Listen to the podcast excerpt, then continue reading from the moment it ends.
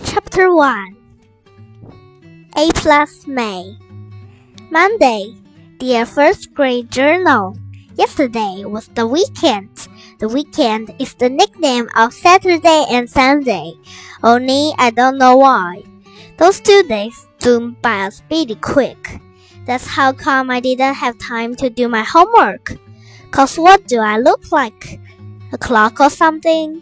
Last night I begged up to stay up to do it, but Daddy said no, and he turned out my like. That was not helpful. Now I'm at school, and Mr. Scary said, "Please take out our homework." I feel stickish inside. I hope that Daddy is proud of himself. From Junie B, first grader. Next to me, May got her homework out of her backpack and she put it on her desk. She smoothed out her paper and smiled. I'm sure I'll get another A plus on this one. I'll get an A plus on all my homework papers, Junie Jones, she said. One time, my homework was so perfect. Mr. Scary sent a happy note home to my mom and dad. I dig a shrunk. Blah, blah, blah. I said back. May didn't make face at me. Then she quick tapped Lenny on the back of her head. Lenny, did you hear what I just said to Junie Jones? She asked. I told her that I always, always get A plus on my homework. Lenny turned around. Please don't touch my hair, May, he said. I used my brand new gel to speck it today, and I don't want you to messing it up. I waved at Lenny across the aisle. I would never touch your hair, Leeward, I said. Your hair looks like an interesting glove of artwork almost. An artwork should be a great stat. Lenny nodded. Thank you, Junie B. Jones. You're welcome, Lenny. Whose last name starts with an S, I think. I said. After that, I smiled at May very smuggy. Lenny likes me way better than he likes her. May screened her eyes at me. How come you didn't take your homework out yet, Junie Jones? she said. You're not following directions very well this morning, are you? I took a big breath. Then I quick reached into my backpack and pulled out a rummage paper and I pretended it was my homework. There, I said, there's my homework. Now please mind your own beeswax, you snoopy poopy May. May's face got reddish and flashy. She started to raise her hand to Tetley.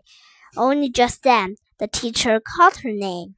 May, it's the day to take the attendance sheet to office he said.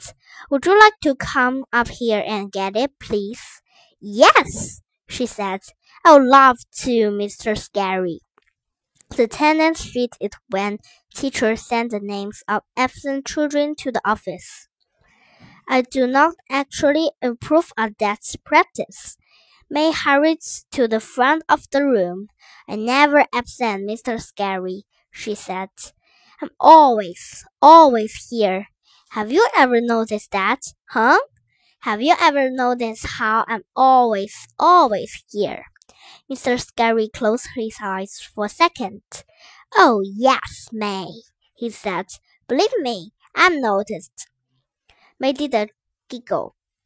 Also, I'm always punctual, she says. Have you noticed that too? Have you noticed how punctual I am? She smiled at the class. Punctual means on time, everyone, she explained. Last year, I was so punctual. I got the Punctual Award. The Punctual Award is an award for the child who is the most punctual. Mr. Scary stared at her. He said, Please stop staying punctual. After that, May took the attendance sheet and she speak to the door. Don't worry, room one. I'll get this attendance sheet to the office all safe and sound, she said really loud. Then everyone who isn't here will get reported to the principal, and that's exactly what they deserve. Mr. Scary did a sign. Please, May, just go, okay? he said. May did a wave. Then she hurried out the door. After she was gone, I rolled my eyes around the room. All of the children had their homework paper out but me. My inside feels dickish again, 'cause pretty soon Mr. Scary would find out that I didn't do my assignment. I laughed really hard. My eyes kept on rolling around, and then, what do you know? They ruined out May's desk. And surprise! Surprise! I saw her homework paper sitting there. It was right off in plain view, I mean. My heart pounded and pounded at the sight. Cause my brain was getting an idea, that's why. I trapped on my chin, very thinking. Then, quiet as a mouse, I pulled my paper a little closer and I copied what it said. After I got down, I breathed in real life, cause how I had a homework paper. and smiled to just myself. Then I closed my eyes and whispered thank you to May for letting me borrow her homework.